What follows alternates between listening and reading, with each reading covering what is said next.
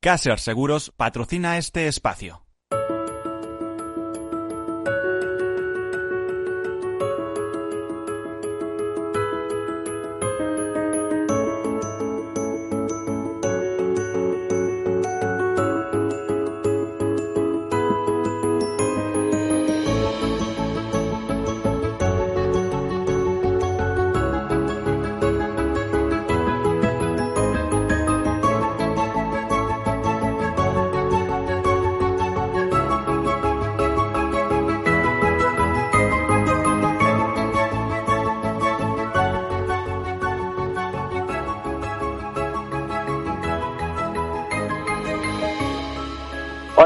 Tardes, bienvenidos, bienvenidos a este programa, este tercer sector, el sector social eh, y más que social, un tercer sector económico bollante eh, o social sin, sin quitar el, el, el, apellido social que es importantísimo. Lo que pasa es que el tercer sector a veces, a veces tenemos a verlo desde dos perspectivas. Una, eh, el tercer sector, que quiere decir que no es un sector público, que es un sector eh, privado, que es un sector que genera beneficios, pero que todos esos beneficios se reinvierten en el fin fundacional para que fueron creados, que normalmente coincide o, o incide en la acción social, en la cooperación internacional, en la defensa del medio ambiente, pero también en eh, satisfacer necesidades de un grupo de personas eh, o de empresarios, etcétera, que necesitan eh, que necesitan colaborar para, desarrollar una actividad de manera eh, sostenible y, y, y, bueno, en beneficio eh, de los asociados y de la sociedad en general. Y por eso mismo,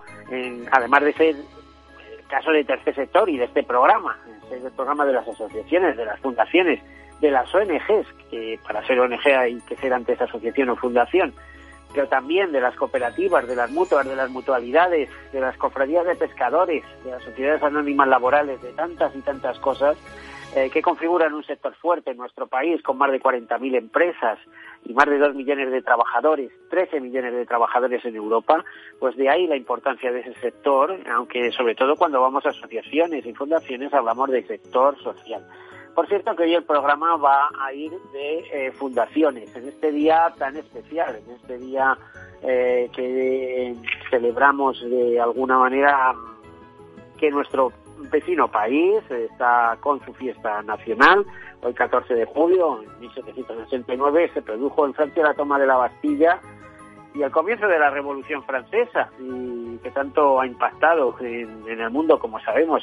Otros acontecimientos históricos de este día, de un día tal que hoy, de un 14 de julio, eh, pues en 1808, por ejemplo, el ejército francés venció al español en la batalla de Medina de Río Seco, o en 1931 se celebraron la, apertura de las Cortes de la Segunda República, o se aprobó el Estatuto de Cataluña también un 14 de julio o en 1997 pues hubo manifestaciones contra ETA tras el asesinato de Miguel Ángel Blanco. Recuerdo yo que por aquellos días se me pilló a mí en La Rioja además. Y Fernando Trueba, un día tal que hoy, ganó el Premio Nacional de Cinematografía. Y hay también muchísimos eh, avatares históricos muy interesantes en este 14 de julio, ¿eh? desde que Hernán Cortés, por ejemplo, en 1520 derrotó a los aztecas en la batalla de Tumba, a, no sé, una anécdota de películas del oeste, ¿no? Que Billy el Niño es capturado y asesinado por Palgarres. En fin, eh, cantidad de anécdotas que nos van acercando uh, a este 14 eh, a este 14 de julio, también un día un poco especial porque a nivel internacional es que me da hasta un poco de vergüenza decirlo, pero es verdad, es el Día Mundial del Chimpancé, eh, instituido por el Instituto Jane Goodall en 2018. Bueno, o se va a celebrar desde, el año, se tiene celebrando desde el año 2018 y este año también. Bueno, por dichas todas estas cosas, vamos a comenzar eh, nuestro tema de hoy, de tercer sector, eh, dedicándolo a las fundaciones, a las fundaciones eh, y todo lo que está haciendo el sector fundacional en tiempos de COVID. Así que, como es imposible que hablamos, que hablemos de, algo tan extenso como son las fundaciones en este país, más de 6.000 fundaciones, algunas eh, muy importantes, eh, muy implicadas en distintas actividades, mejor que nos lo explique Juan Andrés García, que es el director de formación y grupos sectoriales de la Asociación Española de Fundaciones. Juan Andrés, eh, buen, buenas tardes ya. Buenas tardes, ya, Miguel. Qué gusto hablar contigo. Pues a mí me pasa lo mismo, porque al final, eh, después de años de estar tratando temas sobre tercer sector, al final se crea afinidad, eh, compromiso, empatía y ver que como gente buena hace cosas buenas por la gente. Qué bonito eso, ¿no? sí, así es. Así es. Además es, eh, da mucho gusto que mm, hablar en programas como el tuyo mm, de, un sector que yo creo que debe ser mejor conocido, más y mejor conocido por, por mucha gente, porque seguramente mucha gente, muchos de tus oyentes, eh, de alguna manera o trabajan en alguna fundación o se relacionan con alguna fundación o son beneficiarios de alguna actividad de alguna fundación. Bueno, también es así que según cifras oficiales hay más de 16 millones de españoles implicados o bien como donantes en distintas ONGs o bien trabajando como voluntarios. O sea, y los voluntarios se, cifran en 6 millones de personas que en algún momento hemos desarrollado voluntariado. Imagínate tú con la que nos va a caer a final de año cómo va a ser la recogida de alimentos del Banco de Alimentos. Por cierto, una fundación que arrancó en Estados Unidos, que muchas veces pensamos, bueno, la hemos traído aquí, pero, pero que, que las buenas ideas están en todo el mundo. Lo que hay que hacer es aplicarlas. no sé cómo lo ves, pues mira, yo, fíjate ahora, yo llevo en esto, en este mundo de las fundaciones desde el año 92 y recuerdo que en aquellos momentos, incluso antes, eh, se hablaba como de las fundaciones como instituciones como bichos raros, como instituciones que no se conocían. Yo creo que ahora, eh, y más en una situación de emergencia como la que estamos viviendo, eh, viviendo pues la mayoría de la población, la mayoría de la gente conoce lo que están, porque las fundaciones están cerca de la gente eh, tú has dicho al Banco de Alimentos, en esta situación de emergencia, eh, el eslogan que nosotros decimos, donde hay una necesidad hay una fundación. Bueno, hay fundaciones con que se dedican a muchos, eh, a muchos ámbitos, en educación, en temas de empleo, pero en esta situación de emergencia lo que necesita la gente es aparte de cercanía es apoyo, apoyo directo y eso es lo que le estamos dando desde las fundaciones a la gente. ¿Cuántas fundaciones cifras tú que hay en España? Porque yo a lo largo de estos últimos seis años he oído desde una cifra de 10.000 escritas más o menos a 6.800 activas, etcétera, etcétera. Las cifras las manejáis vosotros ahí en la Asociación Española de Fundaciones. ¿Cómo cuántas? Bueno, la asociación es una institución privada y quien tiene los datos son el protectorado, la administración pública, los, las comunidades autónomas o la administración central, el gobierno central. Pero nosotros estimamos que hay en torno a 8.000 fundaciones activas y puede haber hasta 15.000 fundaciones registradas. Es verdad que cuando una fundación deja de tener actividad, eh, bueno, es difícil que se, se extinga porque tenga algún problema de, de reunión de patronatos, pero 8.000 fundaciones activas y 800, más de 800 fundaciones que están asociadas a la asociación. En la medida que las fundaciones están asociadas, eh, digamos que están más comprometidas, tienen más actividad, tienen más presupuesto, más recursos, pero digamos que 8.000 mm, fundaciones hay activas en toda España. eh, a ver, eh, nos interesa especialmente sector fundacional en tiempos de COVID. Eh, este es un lema que estáis llevando, tenéis desplegada una campaña dentro de vuestro sector fundacional, incluso implicando diversas fundaciones para que quede claro el papel relevante que están llevando eh, las fundaciones. Por cierto, Juan, antes de eso, mm, no me retraigo de preguntarte algo. Y es que eh, no tenemos a lo mejor las fundaciones tan desarrolladas como actualmente las pueden, puedan estar en los países eh, anglófonos, ¿no? Estados Unidos, Canadá, Reino Unido, etcétera, pero tenemos unas raíces históricas impresionantes, ¿no? Estoy pensando en la Fundación Juan de Dios o, en esas fundaciones que en alguna vez me, has comentado, ¿no? Esas fundaciones que hicieron posible fundar ciudades en, en, América, etcétera, etcétera, ¿no? Tenemos amplias raíces históricas. Sí, sí, no, las, fundaciones en España tienen, tienen una larga historia y hay fundaciones que aún se conservan hasta el siglo XV.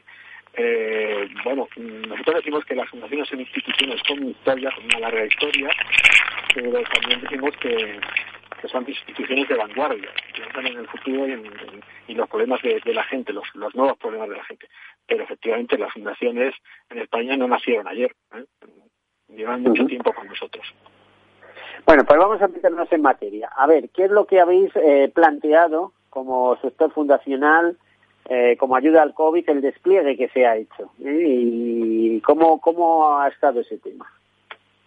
Bueno, nosotros desde la asociación eh, lo que hacemos es apoyar a la fundación. Es nosotros no tenemos, la labor que hacemos no es directa con, con las personas, sino con la gente que trabaja en las fundaciones.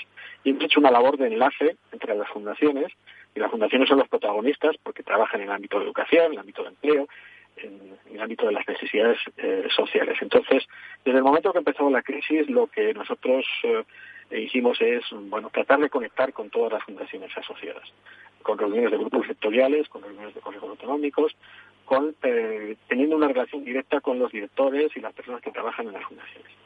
Eso es lo primero. Yo creo que hemos tenido más reuniones que nunca. Esto ahora mismo con el teletrabajo eh, estamos más conectados que nunca. Luego lo que hemos hecho es el labor de enlace de decir, bueno, saber qué es, cuál es la reacción de las fundaciones en esta situación de emergencia. En la mayoría de los casos las fundaciones han tenido que replantear sus actividades, eh, como lo hemos hecho en la propia asociación, y, y, teníamos necesidad de conocer cuál era su situación, si tenían algún Juan, esto, esto puede dar lugar, o sea, imagino que puede dar lugar hasta un informe, ¿no? Es decir, ¿qué ha hecho cada asociación en tiempos de COVID para ayudar o beneficiar a la sociedad?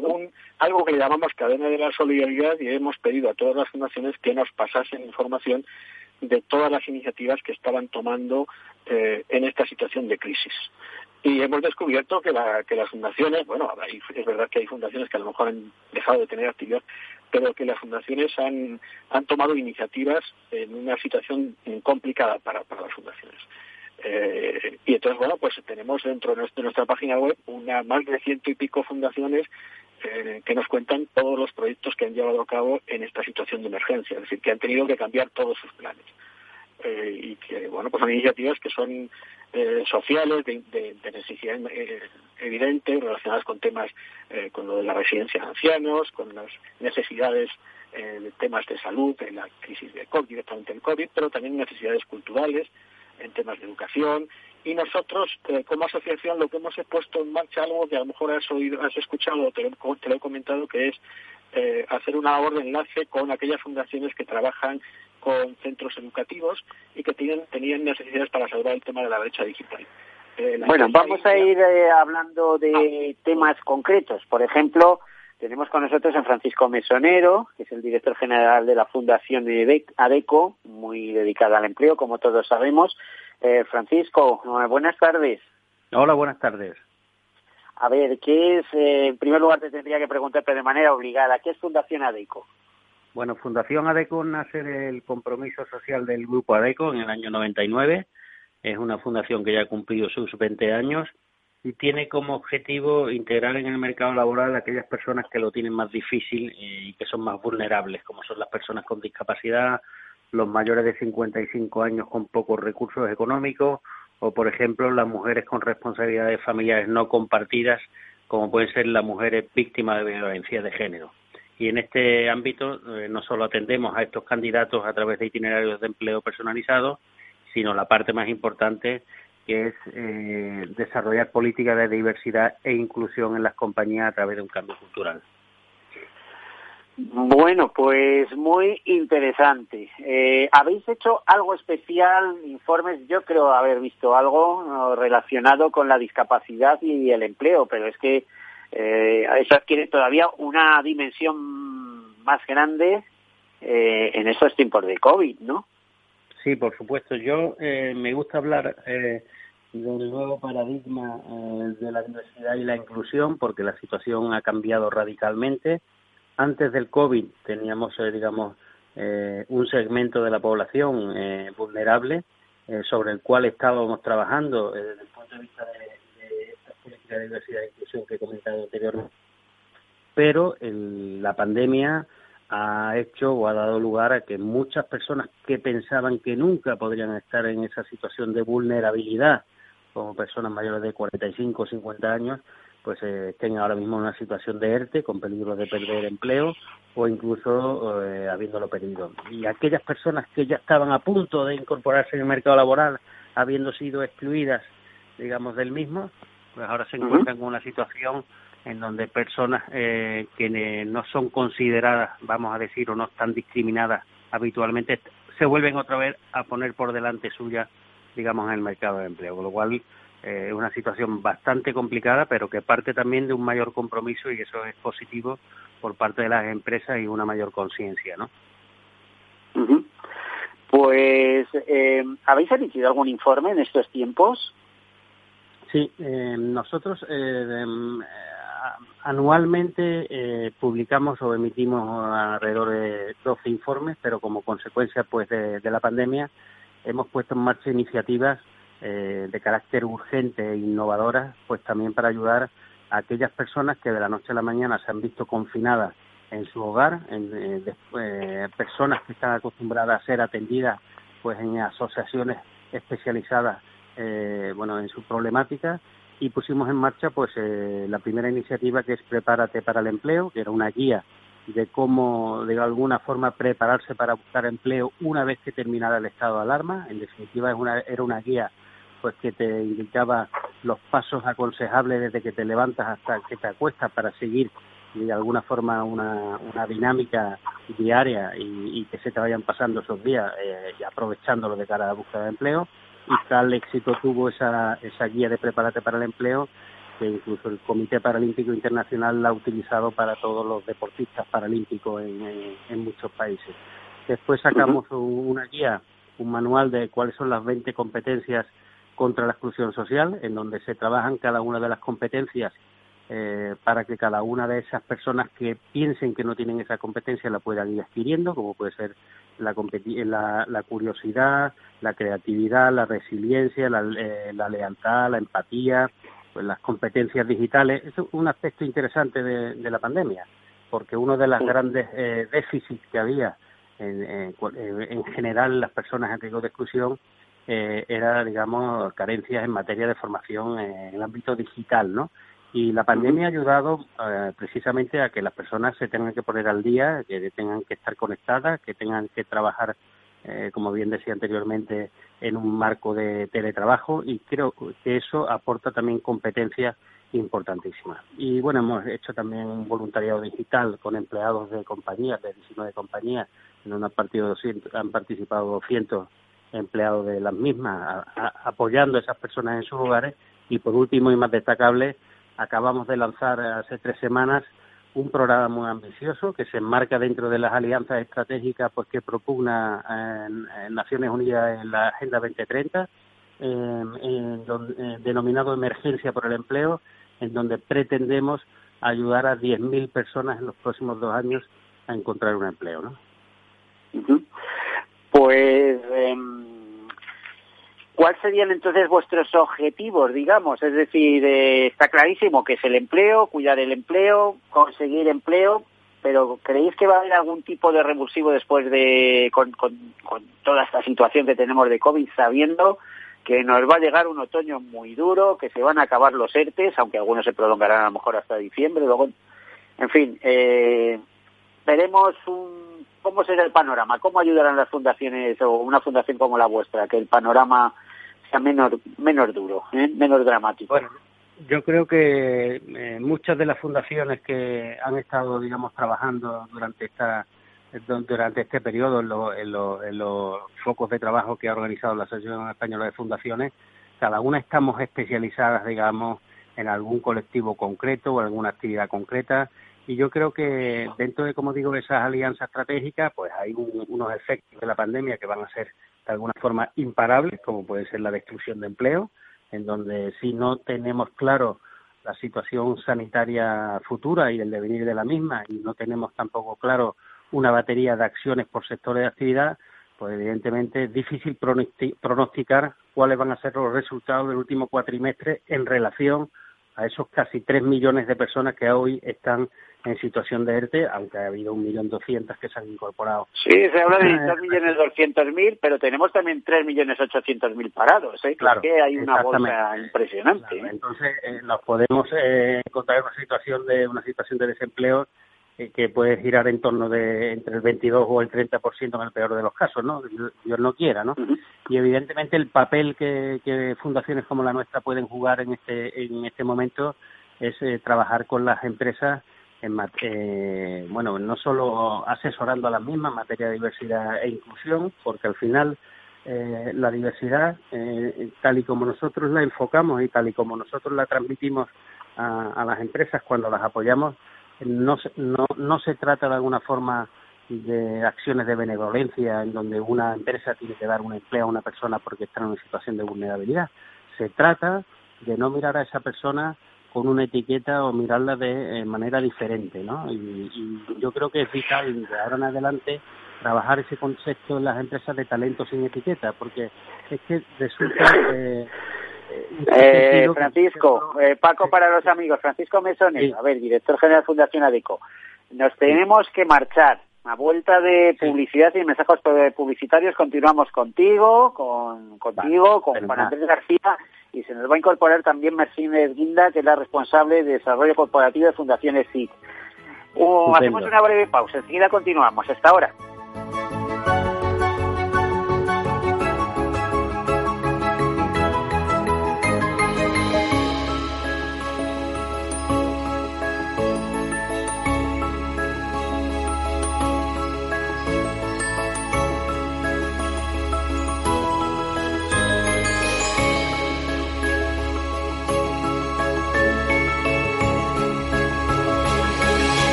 De Seguros García Ochoa, y quiero darte mi teléfono personal para asesorarte, hacerte un estudio de todos tus seguros y ayudarte a ahorrar. Toma nota, 679 48 20 40.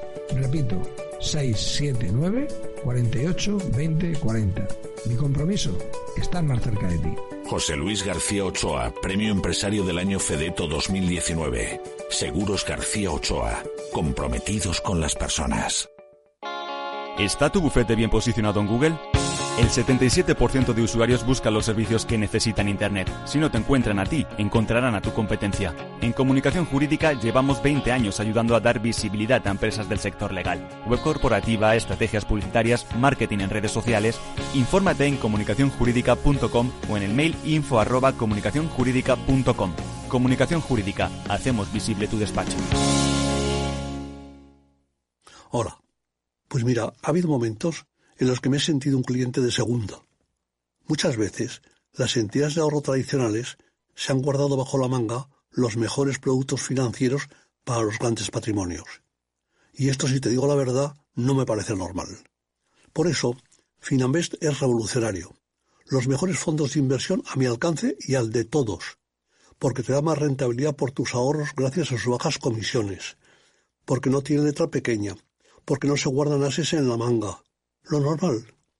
Entra en finambest.com y descubre que lo normal es extraordinario. Lo normal es Finambest. Capital Radio Madrid 105.7 Disfruta de la mejor cocina gallega en Montes de Galicia. Todo un clásico moderno en el barrio de Salamanca. Disfruta de la variada dieta atlántica, de las mejores carnes y pescados tratados con respeto y transparencia y regados con una de las mejores bodegas de la zona. En grupo, en familia o en pareja, Montes de Galicia te ofrece el espacio perfecto en cada ocasión.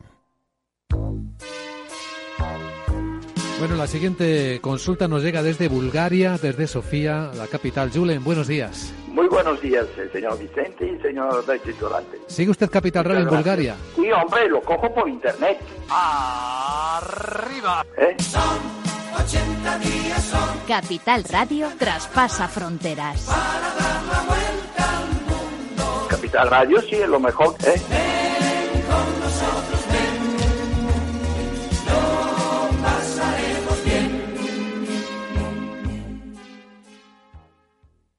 En el restaurante Gaztelubides somos rigurosos con la selección del producto para crear recetas imaginativas que acompañamos de una bodega generosa y brillante y de nuestra magnífica terraza durante todo el año. Restaurante Gaztelubide, carretera de La Coruña, kilómetro 12200, La Florida. Teléfono 91 372 8544. Una recomendación del programa gastronómico Mesa y Descanso. Capital Radio. Aportamos valor. Mi empresa me ha comunicado que hace un ERTE de reducción de jornada. ¿Voy a seguir cobrando mi nómina? Desde ese momento cobrarás tu nómina de forma proporcional a las horas que trabajes y percibirás la prestación por desempleo siempre que cumpla los requisitos por las horas no trabajadas.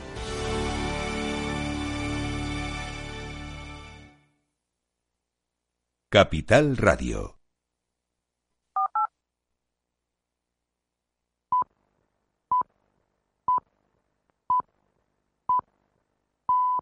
Tercer sector, un espacio para la economía social. Un programa dirigido por Miguel Benito.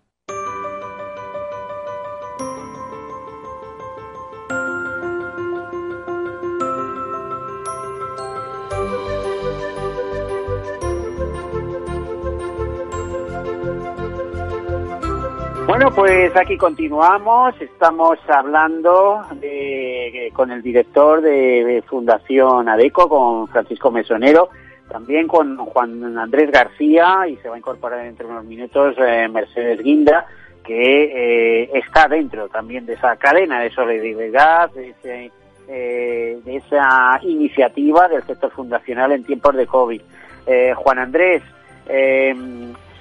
hoy vamos a tocar eh, ese sector fundacional en tiempo de COVID desde tres perspectivas. Uno era el empleo, otra es la formación y la brecha digital, y otra será desde el área médico o de prevención médica. Eh, ¿qué, ¿qué, otros aspectos habéis tocado en, en, este, en, este, en esa cadena de solidaridad, Juan? Bueno, yo, la, la, pandemia nos va a afectar en todos los aspectos de nuestra vida, pero estos eh, nos parecían los más relevantes. Es decir, después de la pandemia, como ha explicado muy bien eh, Paco, pues nos vamos a encontrar en una situación muy, muy, muy grave en relación con, con, con el empleo. Va a haber una grave destrucción de empleo y las fundaciones van a tener que tomar iniciativas. Pero en temas de educación, ya nos contará Mercedes, eh, pues ya lo hemos visto, es decir, eh, eh, había problemas de, para teletrabajar en el mundo de las fundaciones, pero es que en el ámbito educativo, pues, eh, pues vamos a ver qué es lo que pasa en el mes de septiembre y cómo se plantea eh, la educación, el mundo de la educación a partir del mes de septiembre y cuál es la situación de muchos de los alumnos que, pues, que pueden tener dificultades para acceder a, para tener contacto con sus profesores y, y luego, desde luego, lo más directo, lo más inmediato es eh, la salud. María Sanz, que además ha estado presente en, los medios. Y la hemos visto en televisión muchas veces, ¿eh? A María. Claro, bueno, pues, pues ella sabe mucho de prevención de salud y, y desde luego hay mm, bastantes iniciativas de fundaciones eh, dentro de la asociación en temas que tienen que ver con la investigación, pero también con la asistencia. Y, y María seguro que, que, te puede contar cosas interesantes de lo que están haciendo las fundaciones y lo que pueden hacer las fundaciones en el futuro inmediato, en el ámbito de la eh, Francisco, eh, hablábamos de, empleo, de la importancia también de incorporar la discapacidad o la diversidad funcional. Yo creo que hoy en día se entran los dos términos. Hubo un momento que hubo sustitución, pero ahora nos entendemos con los dos términos en la empresa, como valor en la empresa. Es decir, que la empresa empiece a, a valorar, a observar que estas personas aportan algo distinto, ¿no? Y que al final lo que supone es un enriquecimiento de la empresa, ¿no? Totalmente. Yo creo que el error es plantearse eh, esa interrogante, pero claro, esa interrogante existe siempre en sociedades en donde existen muchos prejuicios y estereotipos y, y de alguna forma eh, tenemos la costumbre de etiquetar ya a una persona en función de sus características, en el caso de las personas con discapacidad, y pensar que esas personas no van a poder hacer bien su trabajo. Lo que hay que de alguna forma pues antes de... Sí, dígame. No, te iba a decir que, que según para qué, porque es que hay trabajos y trabajos, pero vamos, o sea, eh, yo es que conozco eh, personas con esa diversidad funcional que de entrada digo que todos tenemos alguna merma o algún problema, pero que son tan sumamente eficaces en su trabajo que es que eh, me parece increíble. Yo no, no, sé si fue en el año 92 cuando conocí Fundación Integral y demás, y, y ya desde entonces estoy deslumbrado, digamos, ¿no? De, la capacidad de, esa gente por trabajar, por dar servicio y además siempre con una sonrisa, o sea, siempre alegre. Es, una, eh, es, otro de los factores que, eh, que tienen que tienen a su favor, ¿no? El sentirse útiles ante la sociedad. Yo creo que ahí cuando hablas de personas eh, con su sonrisa y tal, estás hablando también muchas veces de, de personas con discapacidad pues eh, mental o intelectual, pero yo parto más allá, más allá de ese razonamiento, todos tenemos nuestras limitaciones, es decir, si nos miramos cada uno a nosotros mismos, hay cosas que no somos capaces de hacerlas y otras que las hacemos mejor. Y por eso hay que romper un poco ya, eh, digamos, esa diferenciación que existe entre una persona con discapacidad o mal llamada con discapacidad y la que no lo es, porque al final, bueno, pues todos tenemos nuestras competencias y nuestras habilidades y hay personas con discapacidad incluso mental que tienen habilidades para hacer ciertas cosas que yo no las tengo o que no las tiene otra persona. Y por eso es, es importantísimo el derribar todas esas barreras y esos prejuicios y eso no se logra a través de una conferencia, eso se logra pues a través de experiencias vitales, a través de voluntariado corporativo con el mundo de la discapacidad, a través de acciones que de alguna forma te van demostrando que cuando tú necesitas a una persona, tú lo que tienes que buscar es el talento y las competencias que necesitas y olvídate de si tiene un certificado de discapacidad o no, aunque evidentemente la ayudará por aquello de que hay una cuota del 2% que las empresas deben de cumplir en aquellos casos que tienen más de 50 trabajadores. Bueno, pues importantísimo eso, importante que lo tengan en cuenta las empresas. ¿eh? No sé si, mm. eh, a ver si nos dicen de control técnico, si tenemos a, Mercedes Guinda. Eh, mm, no sé si todavía eh, tenemos tenemos la entrevista preparada. Mientras, mientras que Mercedes llega, si quieres, yo creo que un aspecto importantísimo en cualquier política de diversidad e inclusión y para eh, favorecer el empleo de personas vulnerables eh, eh, es que dices fíjate Francisco personas vulnerables las hay tantas y de tantas clases o sea es decir una buena parte de nuestra sociedad todos tenemos vulnerabilidades por supuesto unos más que otros pero también hay una parte importantísima de nuestra eh, sociedad que ya no es solo por tener discapacidad, sino eh, simplemente pues pues porque a lo mejor no, no tienen esa fuerza relacional que les permita eh, pues ayudar a encontrar un empleo, etcétera, etcétera. Tú sabes que este país a la hora de encontrar empleo es muy de conoces a tal o conoces a cual. yo no sé en una empresa de vuestras características como Nadeco cómo puede funcionar eso y supongo que la fundación además va más, dirigida a, colectivos más desfavorecidos o con mayores dificultades. Por ejemplo, no estoy pensando ya solo en discapacidad, sino en mayores de 50 años.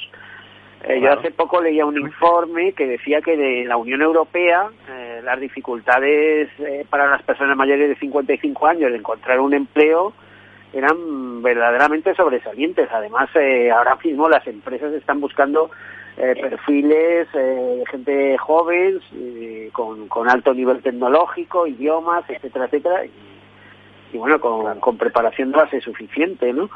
Entonces, las personas mayores es como un colectivo a jubilar, ¿no? A ir retirando poco a poco. No sé, no sé cómo lo verás tú.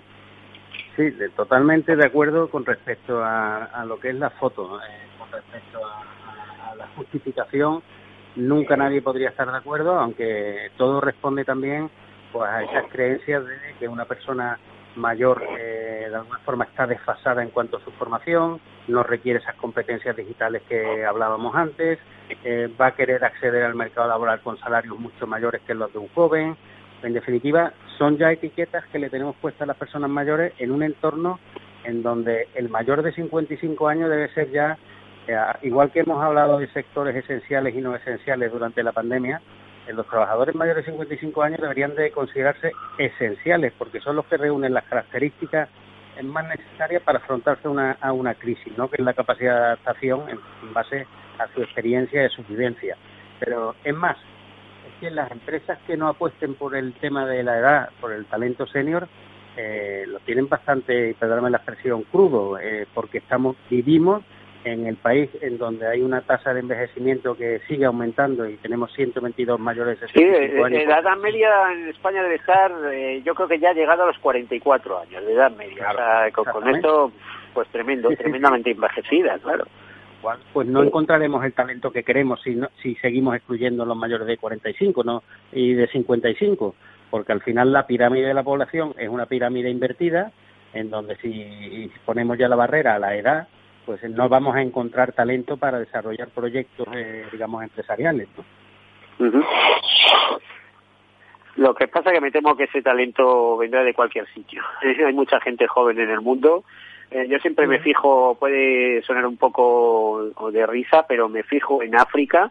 Sabemos que en el año 2050 Nigeria, por ejemplo, tendrá 500 millones de habitantes. 500. Y, 500 millones de habitantes puede soportarles una nación como Nigeria escasamente industrializada y preparada, etcétera, me temo que no. Yo yo creo que de muchas partes del mundo, de América Latina, de África, de Asia, va a seguir viendo una presión migratoria cada vez más, más amplia, que debemos aprender a compartir, en fin. Fíjate, de lo digo por... va, a haber, sí, sí, va a haber cada vez un cambio más en los modelos laborales y va a haber mucho más, eh, digamos, eh, en el futuro mucho más trabajadores autónomos, empresarios de una y dos, eh, y dos empresas, como existen en otras economías más, más desarrolladas eh, en este sentido. Y el, el hueco eh, en gran parte de esos mayores de 55 años pues será el constituirse, digamos, como autónomo, aunque ahora realmente con la pandemia los autónomos también han sufrido mucho, pero bueno, es que depende mucho de las estrategias de país en cómo se organicen todos estos temas, ¿no? Yo siempre digo que los que crean empleo eh, son los empresarios, pero los gobiernos tienen que poner en marcha las políticas para que eh, los empresarios puedan crear empleo. Vamos a ver, yo me hice autónomo a los 36 años, ¿eh? después de 22 años de trabajar por cuenta ajena. ¿eh? Mm, pero yo calculo que a partir de los 55 años, una de esas, meterte autónomo, primero, da auténtico pavor y segundo, lo puedes hacer en función de cuál haya sido tu actividad. Yo me he encontrado en este mismo programa, eh, por ejemplo, un profesional que había sido director de recursos humanos de empresas muy importantes con 60 años y el hombre desesperado buscando eh, puestos de trabajo, etcétera, etcétera, venía de la mano de una fundación y recuerdo que cuando terminé el programa, después de haberle estado escuchando y demás, digo, ¿pero qué, pero qué haces perdiendo el tiempo buscando trabajo? Si tú ya en sí mismo eres consultor y lo que te tienes que constituir es en, consultor, en consultor. O sea, bueno, no sé si me haría caso o no me haría caso, pero eh, si seguimos buscando la santa nominita, por ahí no. ¿eh? Ahí sí que se complica mucho la cosa, porque las empresas no van a querer un director de recursos humanos eh, pagándole como mínimo ¿eh? Eh, el máximo que te permita la seguridad social, estamos hablando de 4.000 euros a lo mejor brutos que te pueda tener de coste, 50.000 euros para la empresa, bueno, una empresa no se gasta 50.000 euros con una persona de más de 60 años si no, si no tiene una carrera sobresaliente ¿eh? o hay algún tema de amistad por medio. En fin, eh, son reflexiones en voz alta, ¿eh? Paco, pero hablamos de, de, la perspectiva... Es la realidad, es la realidad y, el error, porque al final, eh, por mucho que intentemos eh, defenderlo y justificarlo, queda bastante camino para que esa conciencia o esa cultura cambie. Pues esa conciencia, pues al final dice, bueno, ¿por qué se desprenden las empresas de personas de esa edad con lo que han invertido en formación, con el conocimiento que tienen, con todo? Bueno, porque al final eh, yo creo que hay una visión también de cortoplacista en, en muchas ocasiones cuando se tienen las crisis, en donde hay que de alguna forma de quitarse costes de en medio, costes de encima, pero ya no es el problema ya de cuando vienen las crisis, sino de cuando salimos de ellas y de no contar con las personas senior pues que tienen tanta formación y tanta experiencia, ¿no? Yo creo que llegará el momento en que tengamos mesas de buenas prácticas en contratación de talento senior, pero todavía no es el momento, pero yo estoy convencido de que llegará. ¿eh? Bueno, vamos a, saludar a Mercedes Guinda, que es eh, responsable de Desarrollo Corporativo de Fundaciones CID. Eh, Mercedes, buenas tardes. Hola, buenas tardes. Encantada de estar con vosotros. Bueno, muchísimas gracias por estar con nosotros. Van a ser pocos minutos porque se nos echa el tiempo encima. Lamento muchísimo el lío de teléfonos que hemos tenido. Mm, eh, eh, no, no te preocupes, Miguel, estas cosas pasan y nos adaptamos, que es lo importante. Ah, ah, nos ha restado minutos de lo eh, sumamente interesante que debe resultar la Fundación ESIC, con la cual contaremos en cualquier otro programa. De todos modos, explícanos qué es Fundación ESIC. Bueno, pues os lo explico rápido. Mira, Fundación Exit es una fundación que lleva trabajando 20 años eh, y lo que hacemos son proyectos formativos con el objetivo de reducir el abandono educativo temprano en, jóvenes en situación de vulnerabilidad. Lo que hacemos es conectar a estos jóvenes eh, con voluntarios de empresa y, con las compañías para que les eh, orienten y les motiven para seguir estudiando y para que les acompañen en ese acceso a un primer empleo. ¿no? Al final, lo que nos gusta siempre definirnos es Exit no deja de ser un puente entre el mundo educativo y el sector empresarial. Por cierto que habéis estado implicados en un reparto de tablets, eh, ¿me puedo equivocar? ¿En colaboración con alguien? Efectivamente, sí, en colaboración con la Asociación Española de Fundaciones Nosotros en cuanto, bueno, pues eh, digamos estalló todo lo relacionado con, con, el COVID y se paralizaron las, las, las clases en, en, los centros educativos, estábamos trabajando con más de 520 jóvenes en, en, diferentes ciudades, ¿no? Y lo primero que hicimos fue un mapeo de conectividad. Eh, nos pusimos a contactar con estos jóvenes para saber, bueno, pues en qué condiciones podían seguir eh, las clases y estas se seguían dando de forma virtual, ¿no? Entonces, bueno, pues lo que vimos es que muchos de ellos tenían móvil, pero es verdad que la gran mayoría, o un número importante, casi cuatro de, cada diez, no tenían otros dispositivos o no tenían conectividad. ¿no? Y esto es lo que hemos hecho. De la mano de, de la Asociación Española de Fundaciones y, de empresas que han colaborado, como Indra o, operadoras también, ¿no? como Vodafone, Telefónica o Orange, hemos repartido 300 tablets a, a jóvenes que estaban participando en nuestros proyectos para que pudieran seguir conectados tanto a sus clases como a los proyectos que hemos mantenido en marcha desde Fundación Exit. Porque Supongo ahora... que em, empujaréis para ampliar, ampliar, todo eso, es decir, con 300 no es suficiente, necesitaríamos 30.000, ¿no? Como, como... o sea, quiero decir, supongo que estaréis ahí empujando como podáis, ¿no? Para que todo el mundo colabore. Sí. Y es muy importante también, Miguel, eh, tanto el poder contar con dispositivos y con tarjetas o wifi para podernos conectar, pero también que los contenidos estén adaptados a estos dispositivos. Eso también es tremendamente importante, porque si no, al final tú puedes tener el dispositivo, pero que, el contenido no está adaptado y no puedas seguir esas clases.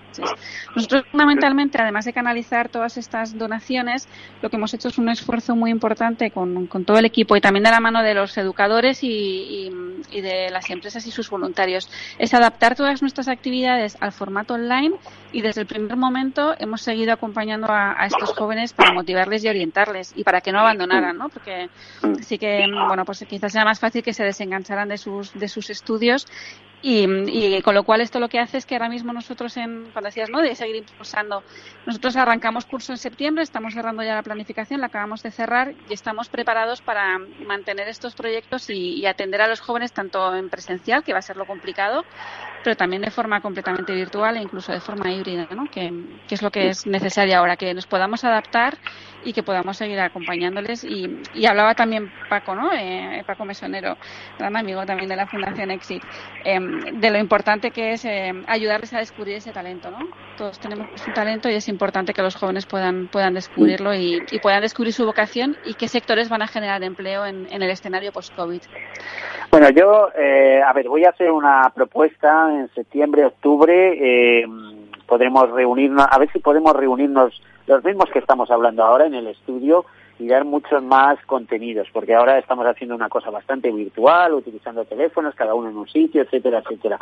Entonces, eh, Francisco Mesonero, te doy las gracias por haber intervenido en este programa, director general de Fundación ADECO, y eh, hablaremos con, con, los coordinadores de, de la Asociación Española de Fundaciones a ver si podemos tener una reunión para hacer ese seguimiento del sector fundacional en tiempos de COVID. Eh, ¿Te parece?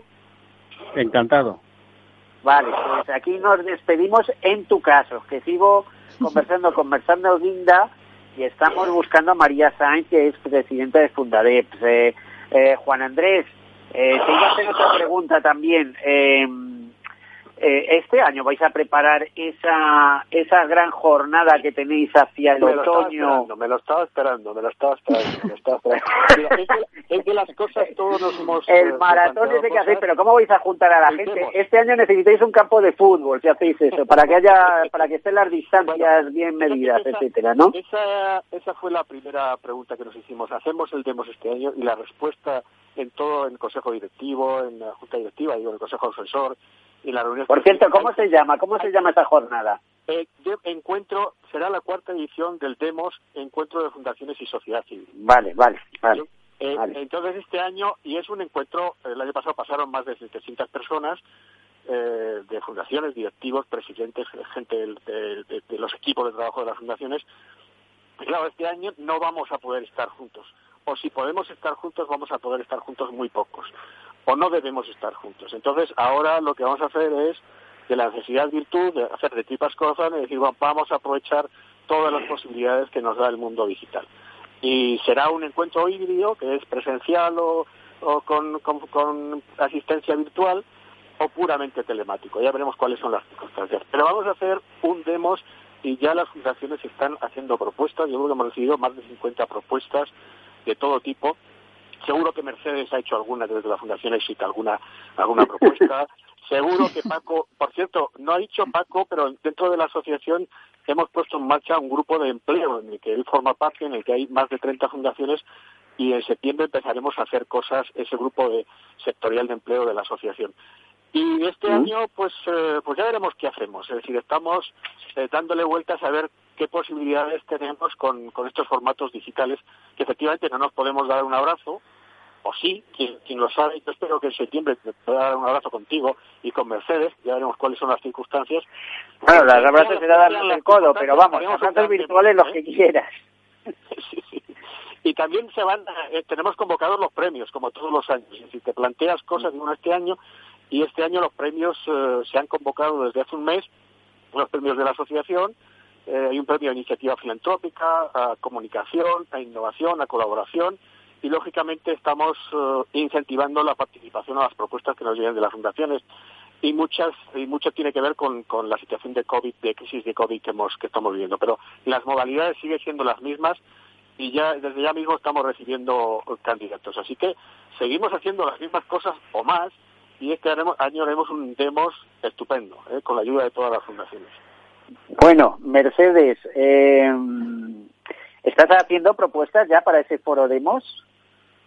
Eh, estamos, estamos trabajando en ello, pero es que es verdad, no te voy a decir otra cosa, hemos estado muy centrados estos tres últimos meses en, en, atender a todos estos jóvenes que se hayan quedado sin sus clases presenciales. Yo creo que sí que será un, un buen contexto, un buen escenario para de alguna forma dar voz o destacar esas buenas prácticas, como decía antes también Juan Andrés, ¿no? de todo lo que, cómo nos hemos adaptado y cómo hemos seguido innovando las, las fundaciones en, en estos últimos meses. Con lo cual, nosotros encantados de compartir eh, bueno, pues proyectos que hemos puesto en marcha, por ejemplo, para, para apoyar a otras, a otras entidades educativas y entidades sociales, otras ONGs, que nos decían, oye, vosotros ya tenéis materiales, tenéis contenidos em, eh, en formato online que, que, podemos acercar a nuestros jóvenes y cómo podéis ayudaros, ayudarnos ¿no? a, a, ofrecer estos materiales y contenidos a nuestros jóvenes e incluso a que nuestros educadores pues descubran nuevas vías de trabajar en, la inserción laboral de estos jóvenes. Con lo cual ahí poder fomentar ese intercambio de buenas prácticas y, y, compartir ese conocimiento, nosotros encantados. Ahí sabe Juan Andrés que nos tiene cerca. ¿Cómo? Fíjate, una, una pregunta antes de pasar a María Saiz, que sé que me está esperando y queremos hablar con ella con cuestiones de salud. Mercedes, eh, ¿cómo ves tú el comienzo de curso en septiembre, etcétera, para los colegios? Es un tema que me interesa mucho. Uh, mi mujer durante más de 45, 46 años ha sido profesora y en fin, lo he vivido muy de cerca y lo vivo por sus compañeros que están en el colegio, alguno no, incluso nos estará escuchando. Mm. Eh, ¿Cómo ves el comienzo de, de curso este año? Eh, ¿De repente la digitalización va a irrumpir de manera potente en los centros escolares? Ver, yo creo que la digitalización obviamente ha venido para, para quedarse. Creo que hemos avanzado mucho, pero es verdad que queda muchísimo por, por avanzar. Yo creo que ahí, a nivel de, bueno, de los equipos directivos de, de los, de los, de los eh, colegios, el equipo docente también están haciendo un, gran esfuerzo. Lo que pasa es que el escenario es tan incierto que nos hace estar adaptándonos mmm, día a día. O sea, al final es, es muy complicado. Yo creo que ahí, bueno, pues el establecer prioridades, el poder ir pues adaptándonos conforme se produzcan los cambios es lo que te comentaba, ¿no? Yo creo que es, que es importante estará preparado para adaptarse a los diferentes escenarios. Y yo creo bueno, que ahí la verdad es pues, complicado, eh, que esa es la complicación. Por ahí, en el riesgo, en el peligro está la diversión, ¿eh? Así que. Claro. por, por, eso te decía, nosotros hemos aprovechado estos meses para hacer test de nuestros proyectos que eran muy presenciales, porque era juntar a jóvenes con voluntarios de empresas, ¿no? Muy, muy tú a tú. Hemos hecho esa prueba para poderlos hacer a nivel online y entonces ahora mismo estamos adaptados a los tres escenarios. Yo, yo creo que es el esfuerzo que igualmente están haciendo el, en los centros educativos, teniendo en cuenta que, claro, que ellos trabajan con un número mucho más elevado de jóvenes, ¿no? Y además diferentes edades. No, no, bueno, no va a ser fácil, pero, pero yo creo que hemos, abierto, hemos avanzado camino en digitalización y en innovación, que es importante. Mm, se va a intentar. María Sainz, presidenta de Fundades, bienvenida a este programa Tercer Sector. Apenas nos quedan unos minutos, pero vamos a dedicártelos. Eh, no es la primera vez que hablamos contigo. Por cierto, ¿qué es Fundadet? Sí, sí, sí. Fundadet es la Fundación de Educación para la Salud. hace 35 años, eh, dentro del área de la medicina preventiva, está toda la temática de la educación para la salud. Y ya os podéis imaginar que vimos la necesidad de formar a, los profesionales del ámbito educativo y de la salud, pues todas las necesidades eh, de prevención y de acción para ese fomento de, de la salud entre las personas desde bien chiquitas hasta mayores.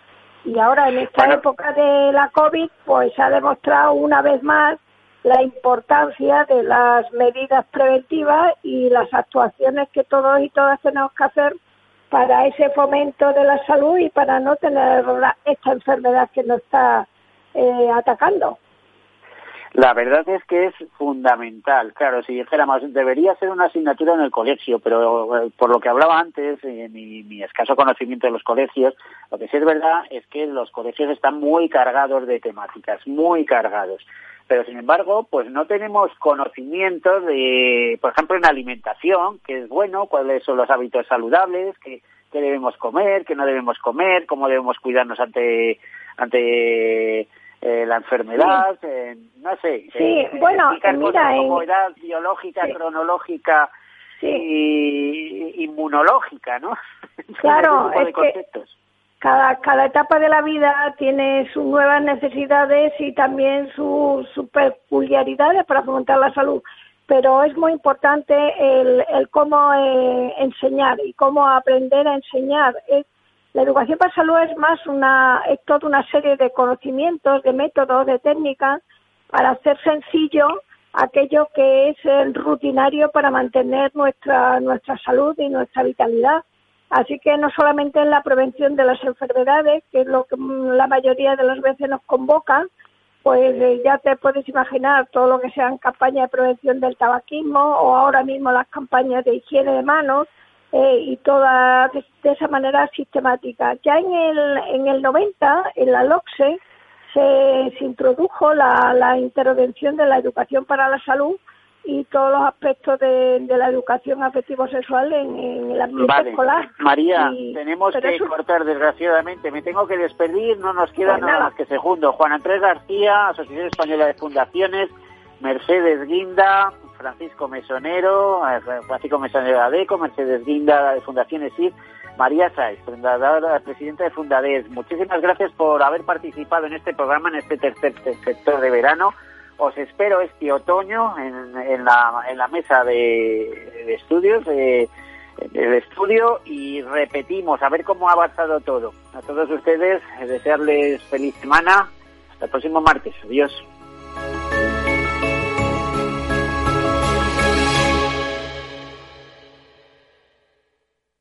Caser Seguros ha patrocinado este espacio. Tu radio en Madrid 105.7, Capital Radio. Memorízalo en tu coche. Gráficas Naciones. Más de 50 años de experiencia en el sector de las artes gráficas. Apostamos por la última tecnología tanto en impresión offset como en digital y gran formato. Realizamos todo tipo de impresión. Tarjetas de visita, folletos, libros, vinilos, decoración y montaje de stands. Más información en el 91 629 2145 o en gráficasnaciones.es. Esto te estás perdiendo si no escuchas a Luis Vicente Muñoz en Capital, La Bolsa y la Vida. ¿Por qué está caro? ¿no? ¿Qué es lo que, que acaban entendiendo? Pues está caro porque no hay ninguna alternativa de inversión. ¿no? Lo que los americanos llaman con el palabra, este el acrónimo de, de TINA, ¿no? There is no alternative. Fernando Aguado, director de inversiones de Fonditel. No te confundas. Capital, la bolsa y la vida con Luis Vicente Muñoz, el original. Los entornos en las grandes ciudades están cambiando y desde Voces para la Movilidad con Chimo Ortega queremos acercar a los protagonistas de las nuevas formas de entender los desplazamientos desde una visión humana e intimista. Cada martes a las ocho y media de la tarde en El Balance, Capital Radio. ¿Está pensando en montar una empresa pero no se atreve a dar el paso en solitario? Busca una marca conocida y consolidada que le respalde en Franquiciados le ayudamos a elegir el negocio que más se ajuste a sus necesidades. Franquicias de éxito, innovadoras, de baja inversión. Los miércoles a las 12 en Capital Radio tienen una cita con el único programa de radio de España especializado en la industria de la franquicia. Franquiciados con Mabel Calatrava. Capital Radio. Siente la economía.